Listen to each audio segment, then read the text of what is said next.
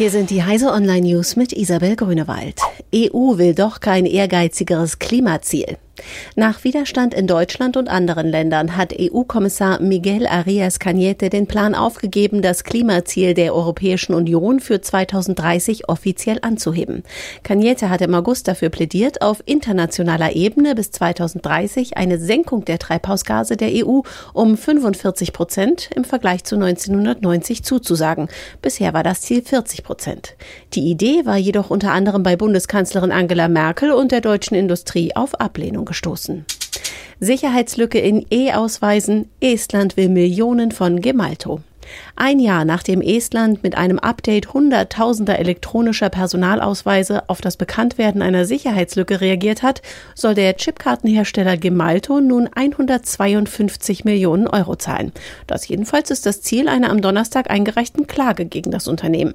Gemalto hatte die Karten hergestellt, die die Sicherheitslücke aufwiesen und war seit 2002 Produzent der estnischen ID-Karten. Klage gegen Elon Musk wegen Kapitalanlagebetrugs.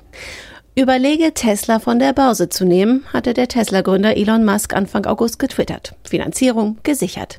Doch die Finanzierung für so ein Delisting war nicht gesichert. Der Tweet brachte Tesla-Aktien auf eine Bergfahrt und nun Musk vor Gericht. Die Kapitalmarktbehörde SEC hat Musk jetzt wegen Kapitalanlagebetrugs verklagt. Musk bezeichnete die Klage als ungerechtfertigt. Integrität sei der allerwichtigste Wert in seinem Leben. Scoring für genetische Merkmale.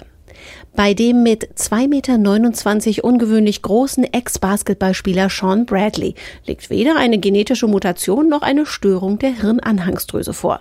Stattdessen beruht seine extreme Körpergröße auf mehreren vollkommen normalen Genvariationen, die zusammengenommen zu seiner weit überdurchschnittlichen Körperlänge führen.